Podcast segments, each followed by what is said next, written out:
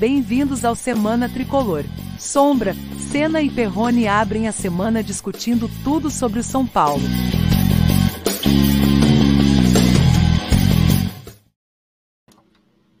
Muito bem, estamos chegando com mais um Semana Tricolor, aquele programa semanal, segunda encontro marcado com a galera aqui no YouTube Semana Tricolor, né? Oito e meia da noite, trazendo as novidades, as notícias, os recentes acontecimentos da vida São Paulina. Estamos aqui mais uma vez. Seja bem-vindo. Não esqueça de deixar o seu like. Compartilhe essa transmissão com seus amigos são paulinos, tá bom? E não esqueça de fazer a sua inscrição no nosso canal. Boa noite, amigos. Boa noite, Sena. Boa noite, Perrone. Tudo bem com vocês, cara? Boa noite, todos bem aí? Com o empate com sabor de vitória aí, deixa a semana mais tranquila, um pouco mais motivado para quinta-feira, né? Acho que o jogo que todo mundo está pensando é quinta. Vamos falar bastante disso aí.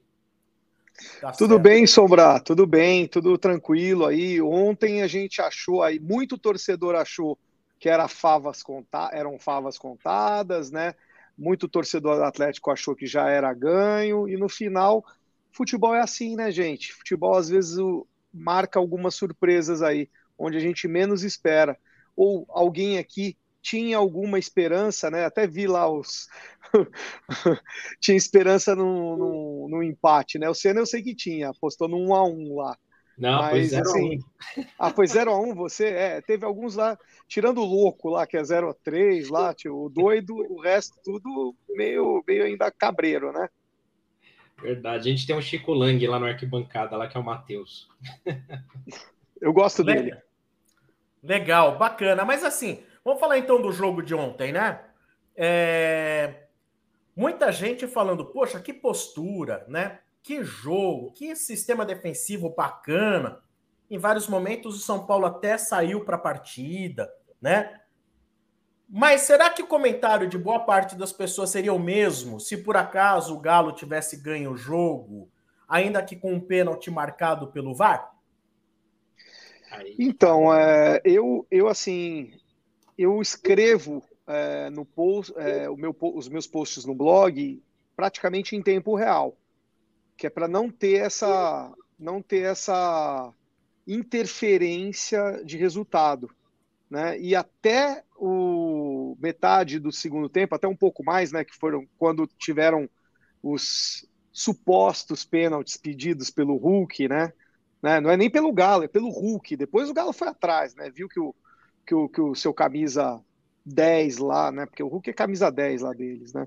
É, tava, tava reclamando bastante. O, o, a diretoria do Galo Civil também é, é, eu acho que no direito de reclamar também, né? Sem, sem nenhum motivo. A gente pode até discutir é, é, depois, mas nenhum dos dois foi pênalti. Nenhum dos dois foi pênalti. E aí eu, eu, eu já estava escrevendo, Sombra, é, a partida do Tricolor é muito boa, e eu, eu corro esse risco, sabe por quê? Porque, por exemplo, no jogo contra o, o, o Curitiba, que eu tive lá é, é, em Curitiba, foi um a um, eu escrevi que o São Paulo fez uma boa partida. Foram 10 ou 15 minutos que fizeram com que o Curitiba empatasse e fui detonado, né? Porque assim, o resultado era ruim, né? A gente vinha de um empate diante do Havaí, que era um empate ruim, mas o empate do Curitiba eu achei um bom resultado. O Curitiba estava em ascensão naquele momento e não, não tinha perdido até, até o jogo seguinte, que foi o Palmeiras e Curitiba, que o, que o Palmeiras ganhou, e eu considerei que o São Paulo jogou bem ali. Então, assim, de qualquer forma, é, para mim, no meu ponto de vista, como eu trabalho lá no blog, o São Paulo fez uma boa partida sim. E se tivesse um pouquinho mais de ambição e qualidade e qualidade no ataque, poderia ter ganho o jogo. É, o jogo, assim, taticamente foi muito bom do São Paulo, né? Taticamente, o São Paulo esteve muito disciplinado, boas atuações ali do Miranda, né? Melhor do jogo. Luizão também, um garoto ali que começou no profissional há pouco tempo, fez um, uma partida de veterano, né? Enfrentando Hulk, Nath Fernandes, é, Sacha. Então, no, no, campo adversário, ainda com torcida contra. Então foi bem legal de ver isso aí. É, a gente já teve outros empates ou até derrotas, né? Onde o São Paulo também jogou taticamente bem. É, a partida, tecnicamente, talvez não tenha sido das melhores, né? Foi lá essas coisas, mas o time muito disciplinado, muito encaixado. Mas nem era de se esperar, né, Senna? Nem era de se esperar uma partida técnica do São Paulo. É, com tantos desfalques, com tantos problemas ali, eu sinceramente não acreditava nem empate. Eu achava que o São Paulo perderia, porque é, seria muito difícil segurar o Galo lá, né? Mas eles também estão começando a derrapar, né? Não, começando não, não é um bom ano, né? Eles não estão tão bem como no ano passado com o Cuca, né? E eu acho que assim, no geral, foi um empate muito bom mesmo, porque aos poucos o São Paulo tem que recuperar os pontos que perdeu de bobeira, né? Como o Botafogo, o Havaí, é, até próprio Bragantino, dá para dizer que foram pontos perdidos também, né? Não estava num bom momento. Então, esse, esse empate aí teve um sabor de vitória, assim, né? Por toda a dificuldade que o São Paulo teve. E, e também outra preocupação, né? A contusão do Reinaldo ali logo no começo, que obrigou ali uma substituição. É, começam começam a, a, agravar mais o problema da gente ter um elenco menos numeroso e menos qualificado que os outros, né? Porque quando algumas peças começam a se machucar ou ficar fora por suspensão, é esse Deus nos acuda, né? A gente ficou sem o Gabriel por suspensão, o Nestor oscila bastante, mas é importante no meio-campo. Agora o Reinaldo, é, a gente não teve zaga praticamente, foi toda até improviso ali com Rafinha, né? E no ataque também a gente não pode se dar o luxo de ter nenhum cartão ou contusões, então é complicado é, para um campeonato longo como esse e também nos mata-matas que a gente vem pela frente, né, Sombra? É, como disse bem o Perrone, né? Você sente que por falta de qualidade, também por falta de qualidade, a gente poderia até ter saído com a vitória. Se eu não me engano, em duas oportunidades, acho que a arrancada do Igor Gomes, assim, e a conclusão não é legal, a conclusão da jogada não é bacana, não é certeira, né? Você às vezes tem um contra-ataque na sua mão, mas você não sabe muito o que fazer com aquele contra-ataque. Você sabe como tomar a bola, mas não sabe como executar o contra-ataque. E aí falta aquela qualidade que o Igor Gomes não tem, né? Ele tem até para é, fazer a composição tática, como diz o Rogério, mas infelizmente, para agregar qualidade na hora de chegar na, na área do adversário, na hora, como diria o Odinei Ribeiro do Sport TV, na hora de tirar o 10, a coisa fica muito complicada. Sim. Mas assim, a boa notícia desse, desse jogo também foi a, a estratégia adotada pelo Rogério e principalmente a execução dos jogadores, né? Se a gente não tem a qualidade para botar a bola na rede, isso de fato a gente não tem, tem que correr atrás, né? Contratação, o que der, né? É, eu, eu acho que é, essa montagem que o Rogério fez para esse jogo, colocando o Rafinha como um terceiro zagueiro, ele até explicou um pouquinho isso né, no pós-jogo, né, foi muito interessante ver o, o, a função do Rafinha, que ora era um, um 3-5-2, não, um 3-6-1, ora era um 4-1-4-1, porque às vezes o, o, o, Wellington recompunha, principalmente no segundo tempo. O Wellington teve que segurar um pouquinho, porque o Ademir jogou daquele lado no segundo tempo, e aí é, muitas vezes as pessoas não, não, não, falaram, mas o São Paulo jogou num 4-1-4-1 com o Pablo Maia liderando entre as linhas. E o Pablo Maia jogou muito bem, não sei qual foi a opinião de vocês, mas assim, é, em termos defensivos, é óbvio, a, a dupla Miranda e, e, Luizão, ela foi muito bem, ela se destacou.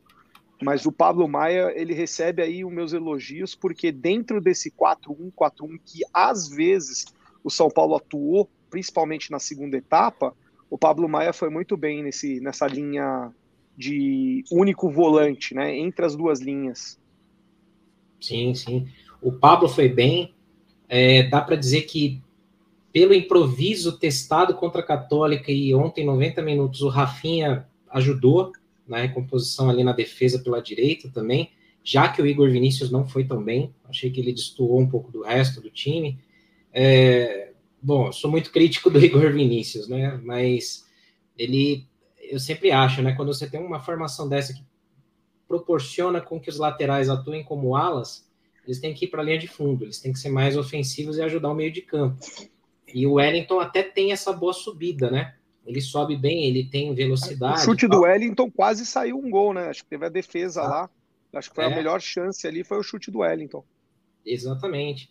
E na direita a gente tem esse ponto aí de, de esse ponto negativo, né? O Igor Vinícius ele até tem alguns lampejos em alguns jogos, mas a, a direita fica comprometida, você fica com um time muito manco, né? Então é muito mais fácil, fica manjado o jogo do São Paulo, que aí se você fecha ali, tranca a lateral esquerda, põe alguém nas costas do Wellington, ele já não sobe. E o meio de campo, hoje você tem o Patrick num bom momento, mas sobrecarregado, né? Ele fica sobrecarregado ali para criar e tal. E ele joga até ali os 10, 15 do segundo tempo, onde ele tem fôlego, né? Onde ele consegue. E depois meio que o time dá uma caída, porque você não tem uma opção no meio para articular. Eu acho, Cena e Sombra, que o, o Marcos Guilherme, tá tendo um barulhão aqui agora. Eu acho que o, o, o o, o Marcos Guilherme vem também para isso. É, seria uma, uma, uma, uma, formação, essa formação que o, que o Rogério fez, caberia o Marcos Guilherme no lugar do Igor Vinícius. Vocês não acham? Olha. Mar... Marcos Guilherme, no lugar do, do, Igor Vinícius, como um quarto homem do meio de campo, desafogando de vez em quando num 3-5-2. Com o Rafinha compondo. Cara, eu. Diga, não, diga, pode... Senna. Fala aí, fala aí, Sono. Depois eu comento. Eu não sei, cara. Eu acho que a gente. Eu vejo melhor a, a ter um, um jogador mais rápido, um jogador agudo. Tem algum barulho aí, não tem não? Tá. É... Tô fazendo reforma aqui no, no na agência aqui. então eu, tenho, eu vou desligando aqui de vez em quando. Tá bom. Então, eu não sei. Eu acho que, por exemplo, o que eu sinto muita falta é de jogadores que puxem o contra-ataque é, lá na frente, sabe? Acho que às vezes você pega até um segundo volante que rouba a bola e ele não tem para quem esticar a bola. Ele olha para frente, o Caleri não é um velocista, o Patrick não é um velocista, Luciano não é velocista. Então, assim, acho que hoje o São Paulo carece muito é de ter jogador, o Marcos Guilherme, mais eu acho, lá na frente, na minha, na minha opinião. É, eu, eu penso igual, porque eu acho que assim, o Marcos Guilherme ele tem que fazer primeiro a função dele, né? Se ele fizer a função dele, que é lá na frente, e que eu acho que poderia tirar aquela sobrecarga do Caleri, porque em alguns jogos o São Paulo tá armado de uma forma que o Caleri acaba ficando lá no meio dos zagueiros brigando sozinho, né? E muito isolado. Então, quando o meio de campo não consegue chegar no Caleri, ele passa o jogo inteiro sem receber uma bola para concluir. Se você tem um Marcos Guilherme ou outra peça que possa fazer esse, esse, essa transição de meio para o ataque, o Caleri não fica tão preso, abre espaço, né? Por isso, um jogador de velocidade ajudaria, né? Ajudará, tomara que o Marcos Guilherme faça isso, né? E aí você consegue trazer uma outra preocupação para o time adversário do que só marcar o Caleri. Se você colar dois caras nele ali, ele vai ganhar algumas bolas, ele ganha no alto, que ele é raçudo e tal, mas vai cansar o Caleri, ele não vai aguentar o jogo inteiro fazendo aquilo. E o São Paulo fica muito limitado, né?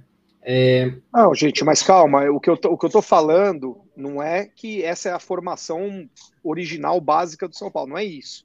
Falando que nessa contingência nossa aí, o Marcos Guilherme faria essa função melhor que o Igor Vinícius. É isso que eu quis dizer, tá? Não que ele tem que atuar assim no São Paulo. Não, tudo bem. É, acho que numa circunstância de jogo, né? Dependendo de um cenário, pode ser. Até o Rigoni chegou a jogar, né? De, de ala direita em alguns momentos no ano passado. Então, é, você precisa ter essa intensidade, essa agressividade ali que tá faltando muito por conta do Igor Vinícius. Às vezes pela limitação técnica, mas muitas vezes por falta de, de confiança ou de tomar decisões erradas. Se olha bem, ontem na live do Arquibancada, pós-jogo, teve uma pessoa que comentou isso, eu não vou lembrar o nome, e falou bem. Quando você olha na esquerda, seja o Reinaldo ou o Wellington, eles conseguem triangular bem com o Patrick. Então, eles fazem um bom jogo ali na esquerda, né? É, o São Paulo vai até a linha de fundo, é mais agudo ali. Na direita, o Igor Gomes, às vezes, também acaba sumindo do jogo também, porque o Igor Vinícius não faz a mesma coisa. E vice-versa. Às vezes o Igor também deixa a desejar.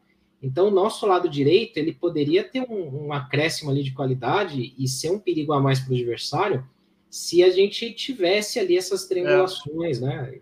Tem acontecido. Né? Então, né? gente, mas o Elvis Luiz aqui, o nosso, o nosso telespectador, ele diz uma coisa muito bem. O Marcos Guilherme jogou bastante no Santos de ala direito. Não sei se ele foi tão bem, né, como ala direito, mas ele é uma opção é uma opção, né? É, porque o Rafinha não consegue, não consegue subir mais. O próprio Rogério falou isso ontem. É. O, o, Rafinha não consegue fazer mais as duas funções. Ele tem que encurtar o campo para poder jogar. Olha, eu vou, eu tenho uma notícia que não sei se vocês vão curtir. Mas assim, eu tenho um contato muito próximo de santistas fanáticos aqui na Energia 97. A gente faz muitos jogos do Santos, para não dizer todos. 90% dos jogos do Santos. E assim, o Marcos Guilherme, ele não conseguiu agradar a torcida do Santos em posição nenhuma, nem na ala, nem no meio, nem na ponta. Dentro do contexto Santos, infelizmente, ele não agradou a torcida santista. Quintino Vamos... e RG adoram ele, né? Vamos ver se ele consegue entrar na, na, na, na filosofia do Rogério, né? se ele conseguir entrar na filosofia do Rogério, que é, aquela, é a filosofia que um outro aqui, é, telespectador nosso, falou, que você publicou antes aí, Sombra, é, o São Paulo é um, é um time de jogadores voluntariosos e que a única saída nossa é o coletivo. É, é, é, é, competitivo por conta do coletivo. E o, o Marcos Guilherme deve tem que ser isso. Ele foi contratado para ser isso, ele não pode ser mais do que isso. A gente não pode esperar o Marcos Guilherme que, o que o Lucas faz, o Lucas Moura faz. Não é bem longe disso. É. Se ele ajudar um pouquinho com velocidade nessa transição, já vai estar tá fazendo bem para o São Paulo. Bom, até que porque se ele tivesse hoje qualidade individual, o São Paulo não teria a mesma facilidade de trazê-lo. Ele não teria saído do Internacional. Exatamente. Agora, eu só queria tocar no assunto, última última questão é assim: e os lances de pênaltis ontem, discutíveis pênaltis, discutidos pênaltis, vocês acham que o VAR acertou nos dois? Qual a opinião de vocês? Ó, sinceramente, o único lance talvez que me deixou na dúvida foi aquele que o Miranda, eu acho, né, que ele acaba abraçando o jogador lá do, do Atlético, mas ele até no meio do caminho ele solta e o cara meio que dá uma valorizada e cai.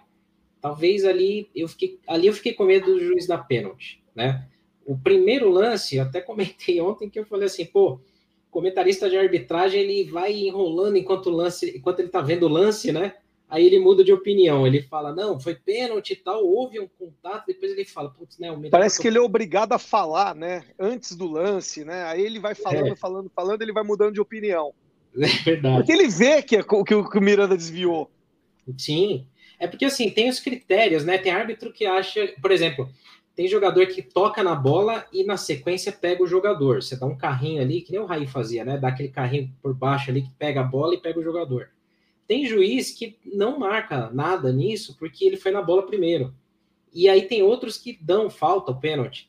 Essa, esse critério diferente que é o problema. Parece que não tem uma orientação única na, na no futebol brasileiro. Ó, se acontecer isso aqui é pênalti, pronto, para todo mundo. Então você vê jogos que, por exemplo, essa de bola bater na mão. É, teve Corinthians e Goiás, eu acho, né? Eu, acho que foi. Teve um lance assim que, pô, não deram pênalti. É, que deram pênalti, né? Na verdade, para o Corinthians. Outros jogos onde aconteceu o mesmo lance, os caras não dão. Então, esses dois pesos e duas medidas que irritam muito, né? É, eu vou ser bem sucinto, porque eu já falei, eu acho que nenhum dos dois lances pedidos pelo Hulk foram pênalti. E esse lance do Miranda aí é o que você falou, Senna. O, o, o, o Miranda já ele faz isso, é, ele costuma fazer isso. Se vocês forem ver, não, é, não foi a primeira vez que o Miranda já fez isso em um, uma bola parada ou, ou, ou, algo parecido. Só que ele, ele põe e tira a mão. E aí o, o, o, o jogador, acho que é o, é o é o zagueiro deles, né? O que vinha para o São Paulo, que estava. Igor Rabelo. Não, o Igor Rabelo cai. Né? Então, o, o, lance do, do Miranda com, com o Hulk tá claro para mim que o Miranda visa a bola, né? E encosta na bola. Se ele não tivesse encostado, eu acho que seria pênalti, mas como ele visa e encosta na bola, por mais leve que fosse, o VAR captou. E aí, no, nesses casos, o VAR é importante. E o lance do Luizão, a bola bate na, na, no braço do Luizão, só que o, o, o, braço do Luizão tá em posição natural mesmo. Então, eu também não marcaria nada. Né? Se tivesse aberto, aí acho que teria alguma coisa assim. É como disse o Senna, né? É... Os dois lances, os dois, do choque do Miranda com o Hulk e o do, da bola no braço, eu já vi marcarem, já vi não marcarem não existe um consenso a respeito, né? E os comentaristas de arbitragem, como vocês disseram, são engraçados. Eles assim, ah, o cara fez a falta. Aí quando ele vem e muda de, de opinião, ele fala: não, o outro jogador ele ofereceu o corpo para falta. É verdade. Cara, é engraçado. Entre ah, o jogador empurrou, ah, ele quis ser empurrado, ele se deixou ser empurrado. São meio malucos eles, cara. Acho que assim, Comentarista de arbitragem, cara, é, é uma posição muito, muito é, gostosa de ser, né? Eu acho que eles tinham o seguinte: olha, se eu sou da TV, eu não ponho o replay, comenta aí, como se você estivesse no campo, sua primeira impressão. Essa é. que vale. Ou, ou deixava os caras só no intervalo e no fim do jogo. Entra só no fim. Porque se o cara fala durante o jogo, a, o diálogo que me vem na cabeça é assim: olha, ele vai enrolando enquanto tá vendo a imagem, e aí o VAR, enquanto isso, também fica naquela. É brincadeira, lógico, né? Mas o VAR fica naquela. Vamos ver o que, que tá falando lá no primeiro ou na Globo, quando a gente decidir aqui. Que é. tem, às vezes, umas de... uma demora tão grande no VAR, que aí você fica com medo aqui. Ó, né? Tem uma, galera, tem uma galera comentando aí. Tem o Fernando Baruco, Patrick Peixoto. É, os caras estão falando, ó, se é Itaquera, já era. Pênalti. Marcam dois, os dois pênalti. Se é Itaquera, é. E que o Daronco foi macho pra caramba de não dar os dois. Mas foi macho pra caramba, meu. É verdade. Aliás, o Galo teve vários pênaltis assim no ano passado, esse ano também. Ninguém lembra lá do Atlético Mineiro, aquele no, no Brasileirão de 2020, Luciano fazendo um gol legal, que ia dar 1 a 0 para São Paulo, anulam o gol, aí o São Paulo se desestabiliza, toma três e tal. A CBF admite o erro e fica por isso mesmo também, né? Ninguém lembra. E tá tem certo. outro detalhe, tem outro detalhe, só finalzinho. O Hulk enche muito o saco no jogo. Então, eu acho que os árbitros eles tendem a não marcar por causa da, da, da pressão que o Hulk faz durante o jogo inteiro. Ele fica falando na orelha do árbitro todo o jogo. No intervalo, vocês podem ver que antes de começar o segundo tempo, ele fica falando, até o Miranda tá junto, ele fica brincando, falando. O, o Hulk fica tentando entrar na mente do árbitro. Vocês podem ter certeza que, que muito do, do, do, desse, desses não pênaltis aí, dessas decisões, podem ser até um pouco interpretativas, para mim não foi nenhuma, mas se houvesse interpretação, e deve ter havido a interpretação no, no na cabeça do Daronco, ele não marcou porque o Hulk ficava enchendo o saco dele direto. E, e como que a voz do Hulk sai né, de dentro do bolso do Miranda? tá certo. Uma outra questão que a gente até na nossa reunião de pauta propôs para hoje, nosso segundo assunto no programa de hoje é se o São Paulo deveria se posicionar como um clube popular, né? Então eu gostaria da opinião de vocês, né? Vocês acham que o São Paulo deveria de fato se posicionar? Somos um clube popular? Então, é, vamos, vamos contextualizar um pouquinho antes né, é, essa pergunta para que todos os nossos participantes aqui emitam a opinião também. Pode interagir, galera. A gente está olhando tudo aqui. É, esse assunto foi levantado é, na Jovem Pan, tá? É, o Mauro César Pereira, um jornalista, pegou e falou que se ele fosse marqueteiro, é, ele faria com que o São Paulo fosse. o, o mote dele publicitário seria São Paulo o clube mais popular da cidade. Por quê? Porque o São Paulo, com o Morumbi, ainda pratica preços menores, que, que ainda tem oportunidade de praticar preços menores que nas arenas da cidade. Então, esse é o contexto tá, da, nossa, da nossa questão. Sena, fala um pouquinho para a gente o que, que você pensa sobre o assunto, depois a gente fala. Não, eu acho que assim, foi, o Mauro ele foi bem feliz nessa daí. Eu acho que é legal, porque é, o São Paulo, há algum tempo, né? Ele vem. bom, antigamente tinha-se aquele estigma, né, estereótipo que o São Paulo era clube de elite, né, de fato. Mas assim, nos últimos anos, os, a torcida do São Paulo é muito mais popular, ela tá nas camadas C, D, várias.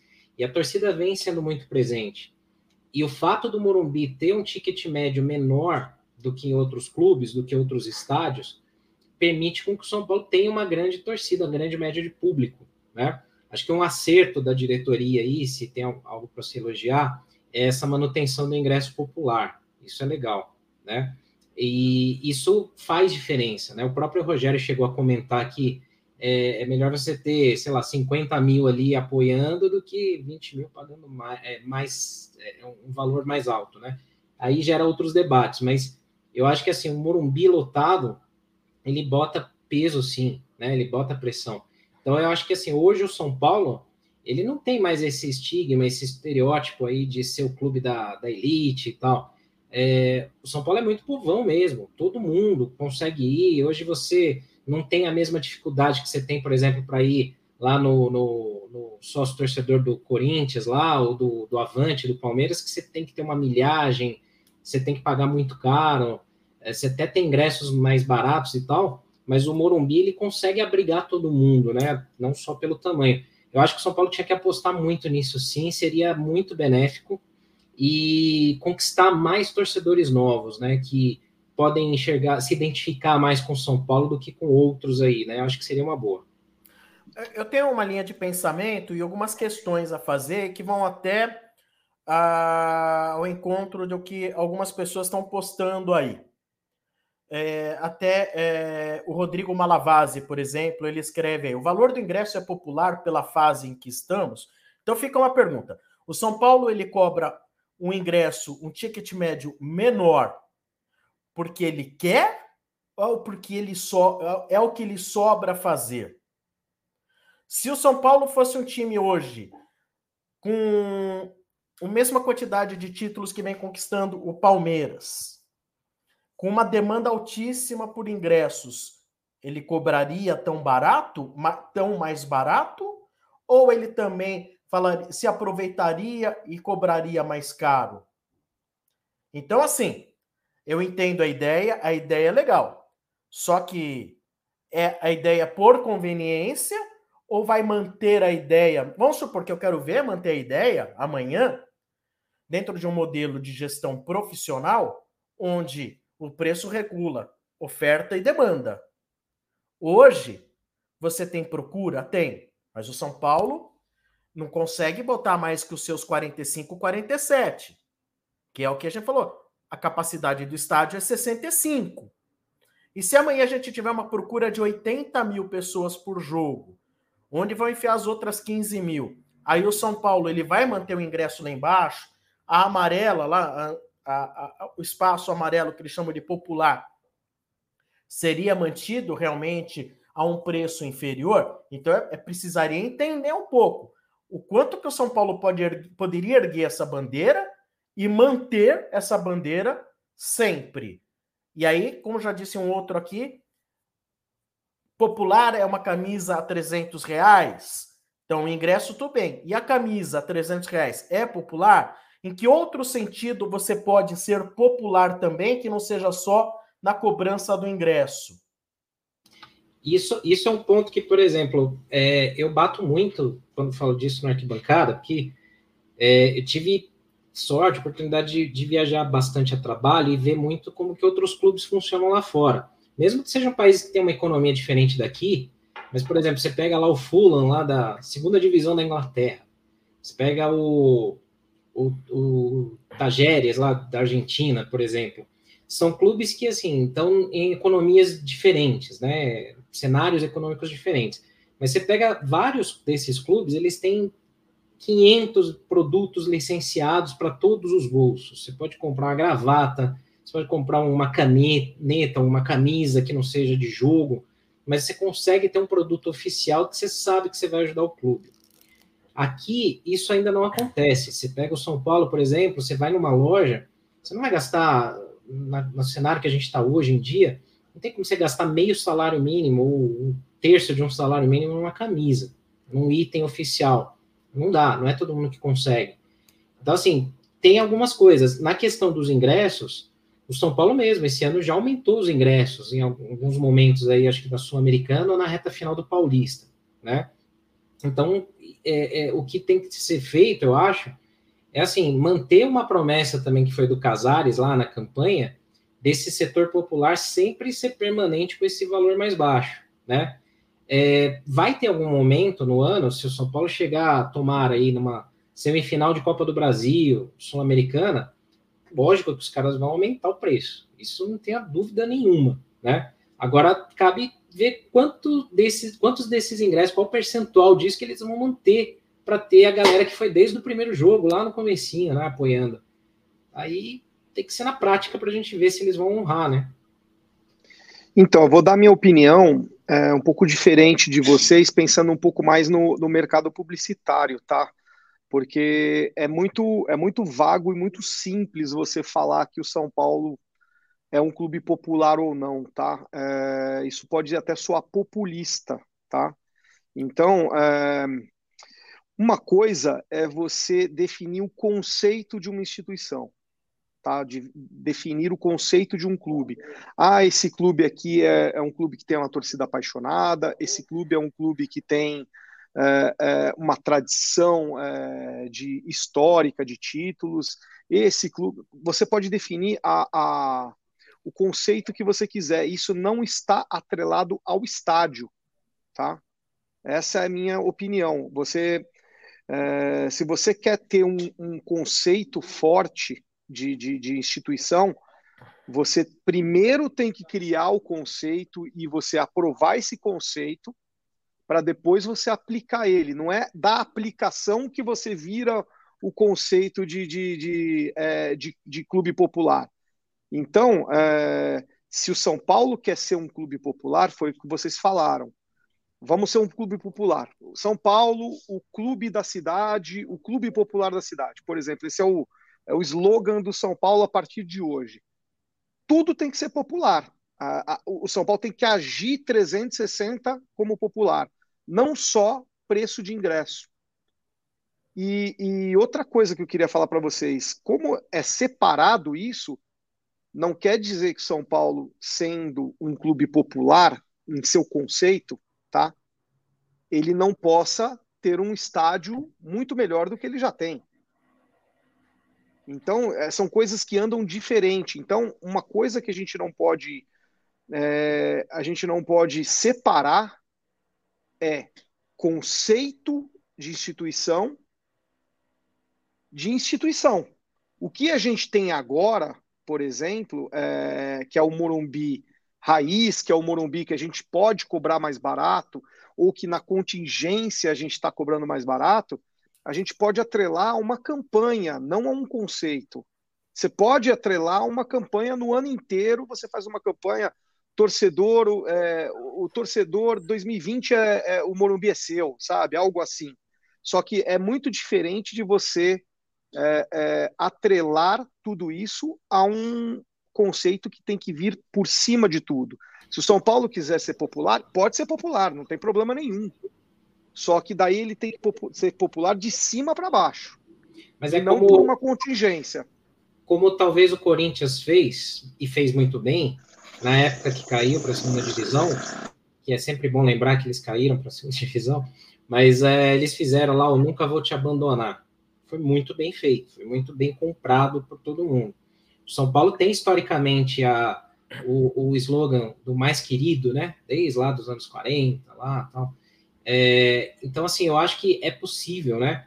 É, você trabalhar essa imagem, claro, é uma coisa construída a longo prazo, médio longo prazo, mas eu acho que o São Paulo poderia, assim, a, a, aproveitar isso, porque hoje existe uma parcela grande, não só no São Paulo, né? Vários, todo, acho que todos os clubes, né?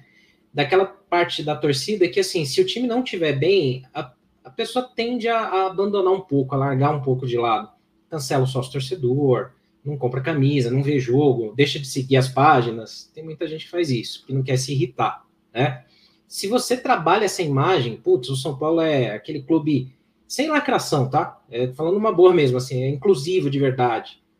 Tro todas as classes sociais, orientações, gêneros, crenças, enfim, tudo. São Paulo abraça todo mundo. Você cria essa identidade da pessoa se identificar. Né? É o conceito do Vasco da Gama.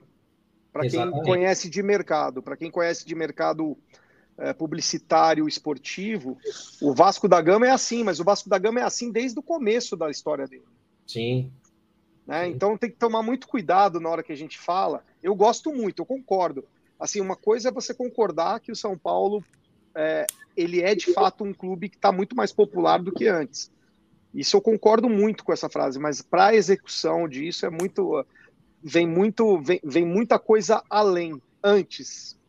É, eu gosto muito desse olhar aí do, do, do, do Perrone em torno disso, até pela formação publicitária que o Perrone tem, então ele consegue expor de uma maneira muito interessante esse assunto. Mas, diga aí, Perrone, eu só iria complementar, mas diga aí, diga. É, não, é, só não pode ser essa história de clube popular. Ela, eu acho ela muito interessante. Eu não tô, não tô detonando o conceito não, mas ela não pode servir de muleta para a modernidade que é necessária para o São Paulo. Ah, o São Paulo é popular, então o São Paulo não pode ter um, um estádio melhor ou melhor reformado. Ah, o São Paulo é popular, então ele não pode virar empresa. Por exemplo, tá? Não tô, tô falando que pode ou não, mas estou falando que não pode ser uma muleta tá? O, o, aspecto popular não pode ser populista, não pode virar uma muleta. Espero que é, não vire. É, a respeito desse assunto ainda, é, eu tenho uma certa preocupação, porque tem gente que confunde entre caracterizar o clube como popular e eu já vi gente falando o clube mais popular. Desculpem, não é o mais popular. Não é não é o mais popular. Pode dizer que ele é mais popular do que já foi. Mas ele é... não é. Mas você quer ver a confusão? Desculpa, é por causa do estádio. Entendeu? É por isso que a comunicação tá, tá, tá errada. A, a forma tá errada de se discutir isso. É. Então, acho que é, é, exato. Penso também que às vezes a gente tem que pensar no, nas campanhas que podem. É uma coisa muito complexa isso, hein, gente? Porque você está querendo chegar e falar: olha, qual é o rótulo que eu vou assumir daqui para frente? O São Paulo não é que ele chegou e falou: eu sou lá no passado, anos 60, 70, nunca o São Paulo chegou e falou: eu sou o clube da elite. Não. O que colocou ele como clube elitizado foi que a sua torcida era elitizada, até porque o São Paulo surgiu lá para depois de 1930, agora ia ficar 30, 35, 30, 35, mas aí vamos. Meio que a cidade já estava assim, o povão da cidade de São Paulo já tinha suas preferências, que era Corinthians e Palmeiras. E o São Paulo nasceu sim na elite de São Paulo. Vinda paulistano. Do clube paulistano, paulistano no coração gente. da elite de São Paulo. Quem então, conhece assim, o paulistano sabe. Exatamente. Então, assim, não seria meio forçoso dizer assim, ah, agora somos um clube popular. Você quer empurrar um negócio e dá a impressão que você quer forçar uma situação para tomar o título do Corinthians, que se coloca como time do povo. Né? Então, acho até interessante falar assim, eu vejo até, às vezes, já vi corintianos falarem, pô, a gente fala que é o time do povo e nosso ingresso é muito caro, o São Paulo cobra mais barato. Eles dão até essa arma pra gente mas eu acho que pode ser uma coisa muito forçada.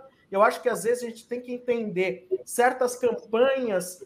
É... O Perrone sabe falar muito melhor a respeito do marketing e da publicidade, mas assim, abraçar uma coisa verdadeira. Eu não sei até que ponto dizer que o São Paulo é um clube popular seria algo verdadeiro.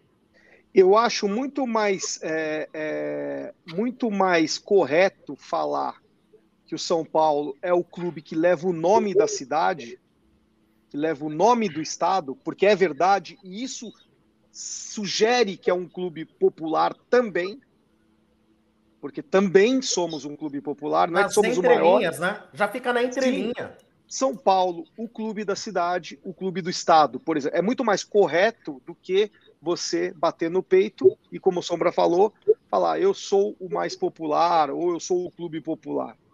Mas aí você tem um outro precedente também, numa outra visão, só para complementar. É, ao ponto que eu acho também, o São Paulo, pô, até no hino, né, de São Paulo tens o nome, né? é, historicamente, tudo aquilo. Mas você tem um outro ponto também. Uh, muita gente de fora que construiu São Paulo, a cidade, o estado de São Paulo, poderia se sentir não pertencente a isso. Fala, pô, então é o clube do, de São Paulo só. Então eu que sou nordestino. Não, o que leva o nome da cidade. Não, eu, eu, eu não vejo eu, tão isso. Eu estou indo no contraponto, assim, do sentido claro. de isso tem que ser trabalhado com muito cuidado para não ser artificial de nenhum jeito, nem para ser certeza. mais popular, forçando o a fato barra. É que isso, o fato é que isso tem que ser muito estudado, não pode ser imposto e não pode ser rápido, não pode ser isso. uma coisa, sabe, não podem abraçar de forma rápida. Exatamente. Exatamente. Exatamente. Bom, é um assunto interessante para a gente continuar debatendo em outros momentos aí. Agora, vamos fazer aquela enquete da semana. Aquela enquete da semana, algo que a gente começa a estrear agora, né? Enquete da semana. Qual é o top 3 zagueiros que vocês viram jogar no São Paulo? Top 3 zagueiros. Bom, Eu começo? Vai você, por idade, vai. por idade. Vai pro inferno. Seguinte, é, bom, eu tenho dois que são os meus ó concursos, né? E são ó concursos para todo mundo que tem mais de 35 anos, eu acho que é, seriam ao concurso, né? É, até por não só por é, lembrança afetiva, mas também por competência, por história, por envergadura, né? É, Oscar e Dario Pereira são dois dos meus três, dos meus top três. E o legal dessa enquete é que a gente tem que achar o terceiro, né? e a galera mais nova é, não vai concordar com a gente, porque não viram, e, e é justo. Eu não quero que vocês, é, seguidores de 20 anos, falem Oscar e Dário Pereira, porque vocês não viram ele jogarem.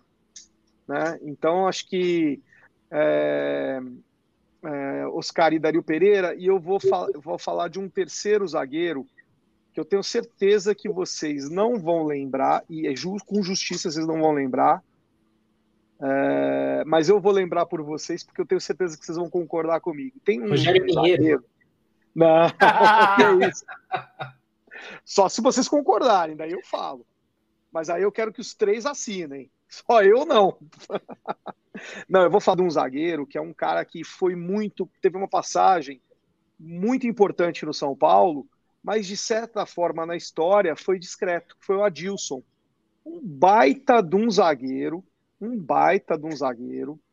Tá? Eu podia estar tá falando de Ricardo Rocha, podia estar tá falando do Ronaldão, tá?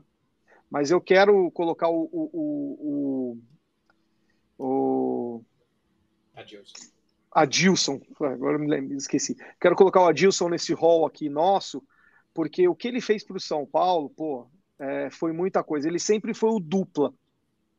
Né? Então é. você vê lá Ricardo Rocha, Ronaldão, o Valber, mas sempre estava o Adilson no meio. Então eu quero botar o, o Adilson, pelo que ele entregou no São Paulo, como um dos meus top 3 hoje.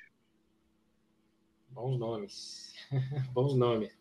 Eu vi muito finzinhos, assim, já do Dário Pereira, é, do Oscar. O Oscar já tinha perdido posição no time, né? Quando eu comecei a ver mesmo, né? É, então, claro, foram gigantescos, assim, para mim é o Arconcourt, né? É, Oscar e Dário Pereira tá em todas, né? Poderia, não vi, né? Uma pena, mas Roberto Dias também chegou a ser zagueiro, né? Não, não, não pude ver. Mas eu tenho nomes, assim, que eu tenho muito carinho por, por acho que por formação mesmo de gostar de futebol nessa época, né? O Valber, putz, Valber era. Eu adorava ver, dava medo demais, mas. Monstro. Monstro. É, o Ricardo Rocha gostava bastante, mesmo ficou pouco tempo, né? Jogou muita bola. E aí tem também ali um cara que, assim, eu acho um cara classudo, um cara que, pô, calmo, tranquilo, né? Que é o Miranda, até hoje. Mas o Miranda, assim, nessa primeira passagem dele, e até agora ele ainda vai bem, né? Tudo.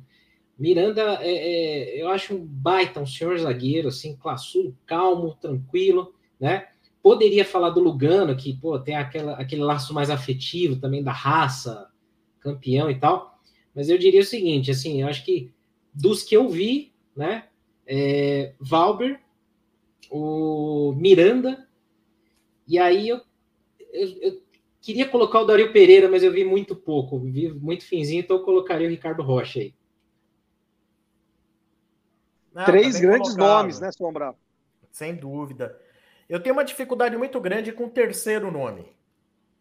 O primeiro e o segundo nome, Oscar e Dario Pereira, né? É, porque pode até dizer que tem um tanto de nostalgia nisso, mas se fosse ver, para mim o top 1 para mim é Dario Pereira. É o top 1, né? Uh, aí eu coloco Oscar, zagueiro de seleção brasileira, tudo. É óbvio que também fica associado na gente aquela nostalgia, né? Não significa que o Oscar agora ele foi 20 vezes melhor, como as coisas dizem. Ah, foi 20 vezes melhor que o Miranda. Não foi, né? Às vezes é um pouquinho melhor aqui, um pouquinho melhor a colar, né? Essa coisa de, ah, porque foi 30 vezes melhor. E, uh, então ficou com o Oscar, Dario Pereira. E o meu terceiro nome é uma briga, porque assim, entra o Adilson, que não tem. Mas aí que é legal, né? Aí é que é legal, pô. É. Aí tem o. Cara, muita gente não gosta dele, mas jogou muito no São Paulo. Antônio Carlos, né? Ricardo Rocha, monstro. Aí você tem o Miranda, jogou demais. E você vai lembrar também do Alex Silva, que eu acho que o Alex Silva também jogou muito no São Paulo. Ronaldão. É. Então, assim, de todos esses, eu vou ficar com o Ricardo Rocha, que eu acho que ele era o mais técnico desses aí. Lógico, o Valber também, é um monstro, são todos monstrinhos aí, né? Todos monstros aí. Agora, uma coisa que talvez vão até me matar, mas acho que o Lugano, para mim, eu, eu, eu, ó, se entrar é no top 10, no, nem no top 5. É. Molecada, criançada. A molecada adole... vai brigar com você. A criançada de 25, 30 anos vai me matar agora, mas eu tenho dificuldade, quase uma dificuldade de botar o Lugano no top 10. O próprio Lugano, Sombra, fala que ele não merece tudo isso que, que a torcida faz com ele. Ele próprio fala, né? É, para mim é top 10, mas não pela técnica, não, não. Pela, pela, mas por sim pela importância que ele teve na Libertadores no Mundial. Né? Então, para mim, entra no top 10, 10, sim. Mas a brincadeira é justamente essa, e, os nossos é, os nossos é, telespectadores podem citar aí três, tá? Porque dois, para quem tem 45 ou mais, como eu e o Sombra, é fácil, né? Claro, Teoricamente claro. é fácil. Né? O Oscar é, participou da seleção mais bonita que eu vi jogar e era titular absoluto, né, Sombra, naquela seleção. Titular absoluto. Eu não esqueço o dia que o Antônio Galvão, Nunes Galvão, foi buscar o Oscar no Cosmos. Eu estava assistindo o Record nos Esportes às 11h30 da manhã em casa. E a Record pegou a imagem do Galvão chegando em Congonhas, em Congonhas, ou Viracopos, eu não lembro se era Congonhas ou Viracopos, mas eu acho que era Congonhas. Chegou o Galvão e o Oscar vindo do Cosmos, que o São Paulo precisava ter um. Estava fazendo uma reformulação. Precisava melhorar a zaga de qualquer jeito. Né? E o Galvão trouxe o Oscar, que já tinha ido da Ponte Preta para o Cosmos. O Cosmos estava lá, botando grana, montando timaço. O Oscar jogava muito, mas o Dario muito. ainda jogava mais. E o Dario, para quem não sabe, começou como meia, veio como meio campistas para o São Paulo. Ele foi atrasando a posição, ele virou volante, depois de virar volante, ele numa contingência também foi jogar na zaga, ele mesmo fala, ele foi jogar na zaga de por incontingência. Aí fez um jogo, foi bem. Fez um outro jogo, foi bem. Fez o terceiro jogo, foi bem. E ficou na zaga, e foi ficando, né, Sombra? Não era zagueiro. É, se eu não me engano, eu não lembro agora quem foi, não sei nem se o Calef foi o Calef, não sei quem, que insistiu com o Carlos Alberto Silva de pôr o Dario lá. Tem até uma foto então, antológica do, do, do, do Dario que ele fica. É, ele fica. Alguém fica no ombro dele, né? Para ele cabecear, para ele ter impulsão para cabecear. Ele, ele cabeceava muito, o Dario. É, ele chegou assim para ser o 10 no lugar do Pedro Rocha, né? E aí foi, foi mais, né? A final de 77 ele joga com a camisa 10, eu acho, como meia. Posso né? falar para você, se ficasse um, se tivesse rede social, o Dario nem, nem jogava mais no São Paulo, porque começou muito mal. É. Como o Raí começou mal. Careca. Se fosse rede social, a gente. Vou, agora, agora vou. agora atenção, eu falar. Atenção, que atenção. Atenção, garotada, agora vai me matar pela segunda vez. Se tivesse mídia social, nós não teríamos três títulos mundiais. É verdade. É verdade. Raí não estaria como esteve na história de São Paulo e, e Tele Santana teria sido demitido quando nós perdemos para o Corinthians. E quase foi, sabia? Quase é, né? foi. É, quase foi. Por pressão ele seria demitido. Ele não foi porque ele é teimoso. Ele falou para mim, vocês sabem dessa história, né? O dia não. seguinte ele, não, aquela história que eu peguei a camisa deles no dia seguinte do, do, do, do da derrota para o Corinthians, eu não contei aqui? Não, não. Eu fui com meu pai. O, o, o, é, o Tele tinha chegado em, em 1990 no São Paulo, né? E o Tele tinha chegado com aquela fama de pé frio, né? Você bem resumido, tá? Para a gente, pra gente é, seguir com, com o programa. E o São Paulo simplesmente perdeu as duas finais para o Corinthians no Morumbi, Campeonato Brasileiro, primeiro título do Corinthians.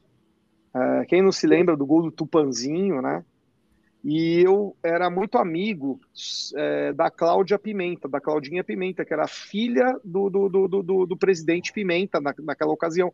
Claudinha estudava comigo na FIAN e ela me levava nos jogos, assim, é, no, no, no, no, camarote, essas coisas, né? A gente assistia jogo.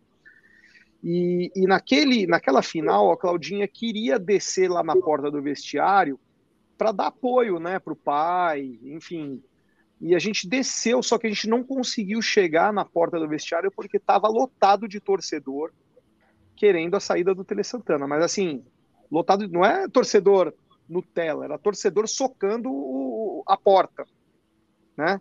Pô, é só vocês verem, perdemos as duas no Morumbi para um dos maiores rivais nossos, para alguns o maior, é, e era o primeiro título dos caras.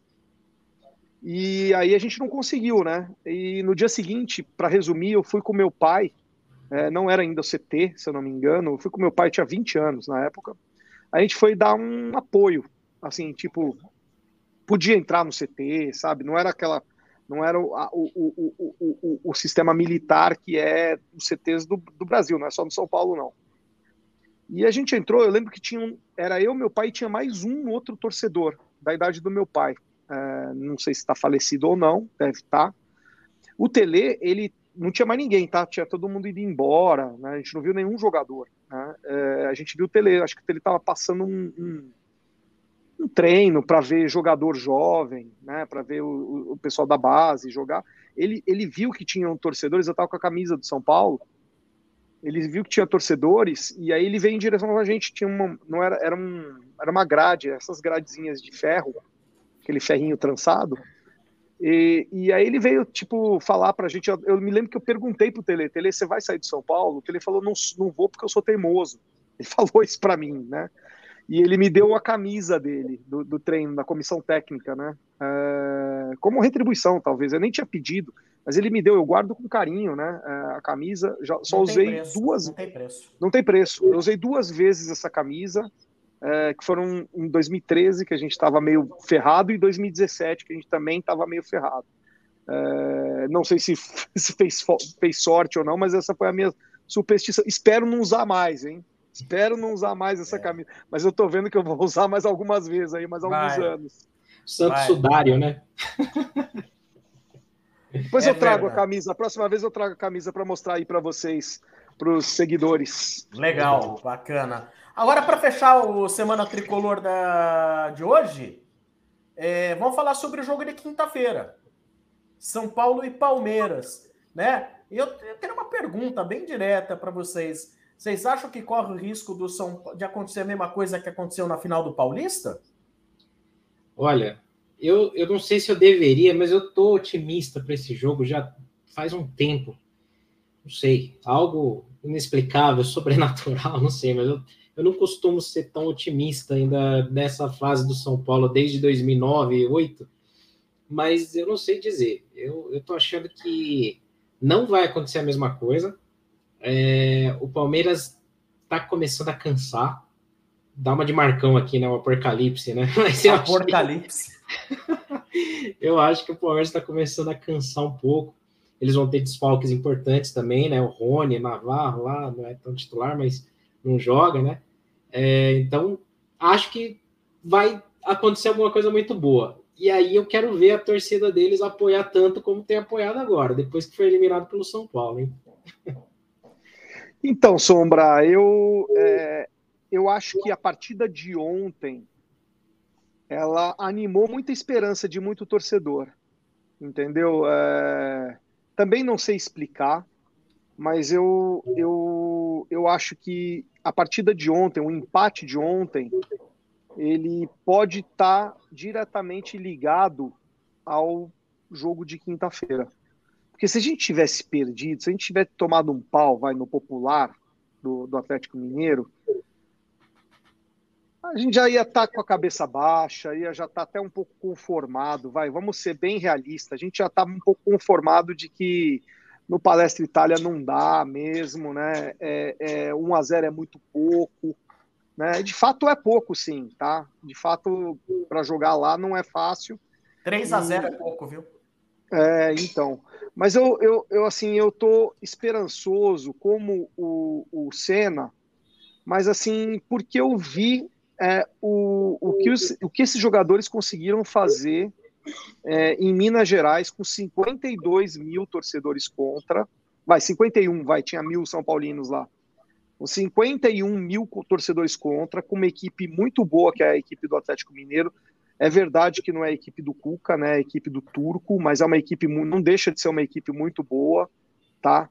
Segundo tempo deles lá, eles estavam apertados, eles botaram o Ademir, né? A gente botou o Rodriguinho, pra vocês terem uma ideia de, de, de, de como tá um elenco e como está o outro.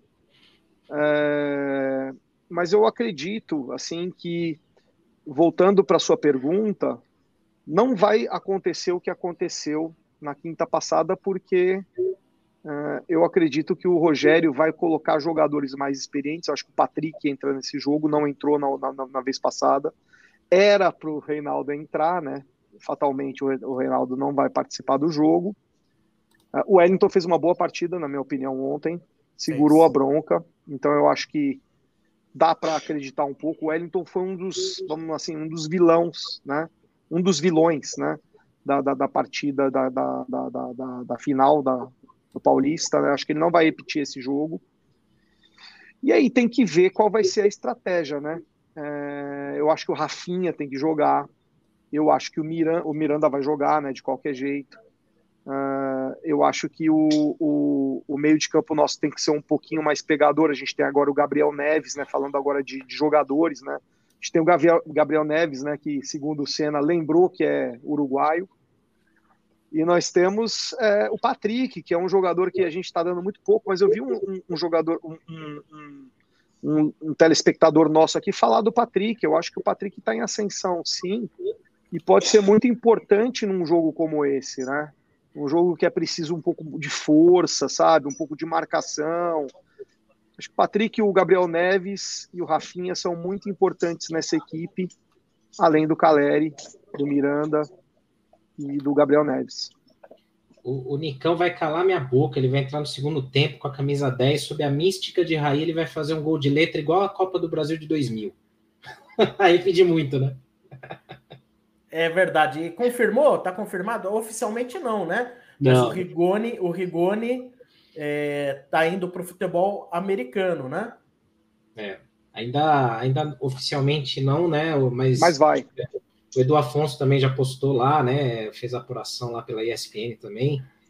É, parece que já está meio certo, né? Tudo certo, falta definir alguns detalhes, mas o São Paulo recupera boa parte do valor investido, né? a proposta chegaria ali em torno de 20 milhões e meio de, de reais, né, no final. E, assim, como custou 22, né, segundo o balancete lá divulgado, aí o São Paulo recuperaria o investimento feito no Rigoni. Uma pena, porque eu tinha muita expectativa no Rigoni, pelo que ele mostrou no início, seria um cara que ajudaria muito o São Paulo, né, nesse momento, mas ele não vem apresentando futebol nas chances que vem recebendo, né, Muita gente ainda atribui, ah, mas o Rogério escala ele mal, ah, não deu chances. Ele teve muitas chances, já jogou em várias posições diferentes, mas é, deve ter alguma outra questão pessoal, autoconfiança, não sei. Infelizmente, ele não foi, já, já fez o que tinha que fazer. Aí o São Paulo precisa pensar também ter um retorno financeiro. Né? Eu escrevi, né, sobre a saída do Rigoni, a iminente saída do Rigoni no meu blog. Vou, vou dar um spoilerzinho para vocês, mas eu gostaria que todos vocês é, vissem a opinião. Eu coloquei como título assim: é, Síndrome de Pato. É, eu acho o Rigoni o, o, o, perfil do jogador, nada contra a, o pessoal do jogador, mas o perfil do jogador me lembra muito do Alexandre Pato que é um jogador que é, ele para tanto faz se ele está na reserva, se ele é titular, se ele vai jogar numa posição, se ele joga numa outra, sabe? É um jogador que é, é o, o, conformismo dele não combina com o que o São Paulo precisa hoje. E eu fiz uma comparação com o Luciano. É, o Luciano estava em uma fase também, não era só o Rigoni.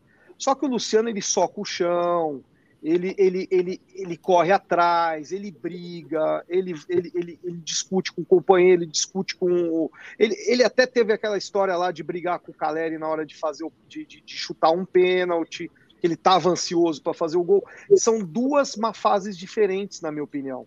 E a, do, e a do Rigoni é muito parecida com a do Alexandre Pato, que é um bom jogador, o Rigoni também é um bom jogador, só que parece que eles estão acomodados com a situação. Então. É destino do Rigoni, para mim, é igual ao do Pato. A MLS, que, a MLS, que é um, um campeonato que ele pode ser assim. No Brasil, na América Latina, ele não pode ser desse jeito. Sabe, a, a gente até, até um pouco exagerado eu falar do Luciano, porque o Luciano exagera um pouco, tá? Mas entre um, ter um jogador como o Luciano, tentando sair da má fase, um jogador como o Rigoni tentando sair da má fase, quem é que vai sair da má fase? É o Luciano no futebol brasileiro. Verdade. Tem a razão. forma de encarar ou de reagir, né, que é diferente de cada um deles, né? É verdade. Bom, é isso aí. O Perrone, vamos falar aqui da Uzi 360? Vamos falar da Uzi 360, o nosso telespectador também, né? O Lailton tá aí acompanhando, brigou comigo aqui, mandou um, um direct para mim aqui, falando que para ele não tem zagueiro melhor do que o, o, o Xandão, tá?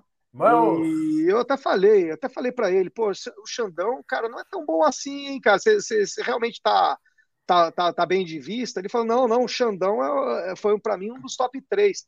Mas enfim, cada um tem a sua, sua preferência, né? Mas a preferência para ter uma loja com produtos personalizados é a Use 360. O que é a Use 360? use360.com.br. Você visita, você vai ver várias lojas de vários estilos. Você tem loja para baixista, você tem loja para quem gosta de NBA, você tem loja para quem gosta de futebol, você tem até a loja do Semana Tricolor, né, com os nossos produtos lá, nossas camisetas, nossas canecas, e você pode ter a sua torcedor. Você pode ter a sua loja de qualquer tema, é, mandando as estampas para o Lailton, ou o Lailton pode fazer as estampas de você, e você administra essa loja junto com o Lailton, e fica muito bacana. Você manda para todos os seus amigos, você manda para toda a tua galera, e você faz um dinheirinho junto com o Lailton. Fala com o Lailton, que é muito bacana. E se você quiser comprar produtos, também a loja oferece todos os produtos para você: canecas personalizadas, camisetas personalizadas e outros artigos personalizáveis. Vai lá ver o da Semana Tricolor, que é muito bacana. Use 360.com.br Sombra. O Lincoln Balbino está sugerindo lançar a caneca do Paulão de Smile. Meu Deus. Não, teve bons nomes aqui que a galera lembrou, né? Lembra que... vamos fazer, vamos fazer.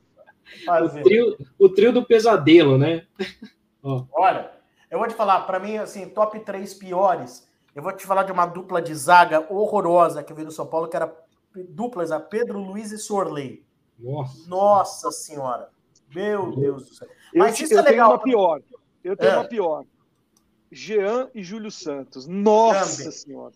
E tem o Lucão tem... ainda, hein? E tem o então, Lucão que vai pro top 3. Você sabe que essa dupla Jean e Júlio Santos, o Jean deu uma entrevista recentemente que ele falou que se ele tivesse no lugar do torcedor de São Paulo, ele daria razão. Ele, daria ele se razão. xingaria. Ele se xingaria. Ele se xingaria. Porque ele tem noção do que aconteceu. Gostei. Virou meu ídolo depois disso, viu? Gostei, simpatizei, simpatizei. Legal. Bom, é isso aí. É, e recomendo para vocês aí, depois, não sei o que vocês vão fazer, mas dê uma olhada numa matéria do Rodrigo Capello no Globo Esporte a respeito da administração do São Paulo, finanças, etc. Tá bem apetitosa. Eu só vou falar porque que a gente não comentou sobre ela nesse, nesse programa, para a galera que perguntou, porque ela veio muito em cima. Ela chegou, ela foi lançada às seis da tarde, uma coisa assim. Tá? A gente, obviamente, a gente falaria sobre a matéria, né? A gente fala sobre claro. os assuntos da semana, né? Mas a gente pode ler ela, absorver ela como vocês, e na semana que vem a gente toca um pouco sobre o assunto, sim. Tá? Todo mundo lê, todo mundo participa na próxima semana com a gente. E, e, até aqui no Semana Tricolor, se você puxar os episódios mais antigos aqui do, do, do, dos nossos programas, tem alguns com convidados aqui que a gente trouxe. Tem o do Amerson Moge, né? Tem, tem outros que a gente trouxe aqui também, e falam bastante, assim, no detalhe, de como que o São Paulo se encontra complicado, né? Com a situação financeira, como que poderia sair disso. Então, vale a pena assistir. Por isso que a gente pede para vocês se inscreverem no canal, ativar o sino de notificação, deixar o like tem muito conteúdo legal aí que às vezes passa batido. E como também às vezes não dá para você ficar o tempo inteiro no YouTube, né, assistindo, você está fazendo outras coisas, você pode acessar no Spotify também. Aí você vai ouvir enquanto vai trabalhar, tá no carro, cozinhando, Boa. fazendo o que você quiser. Já já tá no Spotify, né? Já já. Daqui uma meia hora tá no Spotify a gente, a gente divulga. Perfeito. Muito bem. Esse foi mais um Semana Tricolor. Episódio 25, é isso? Episódio 25? Episódio 25 do Semana Tricolor. Fica o nosso muito obrigado. Antes de ir embora, deixe o seu like, depois compartilhe essa transmissão com seus amigos são paulinos. Inscreva-se no canal youtube.com/barra Semana Tricolor. Valeu, galera. Um abraço. Bem-vindos ao Semana Tricolor. Sombra, Senna e Perrone abrem a semana discutindo tudo sobre o São Paulo.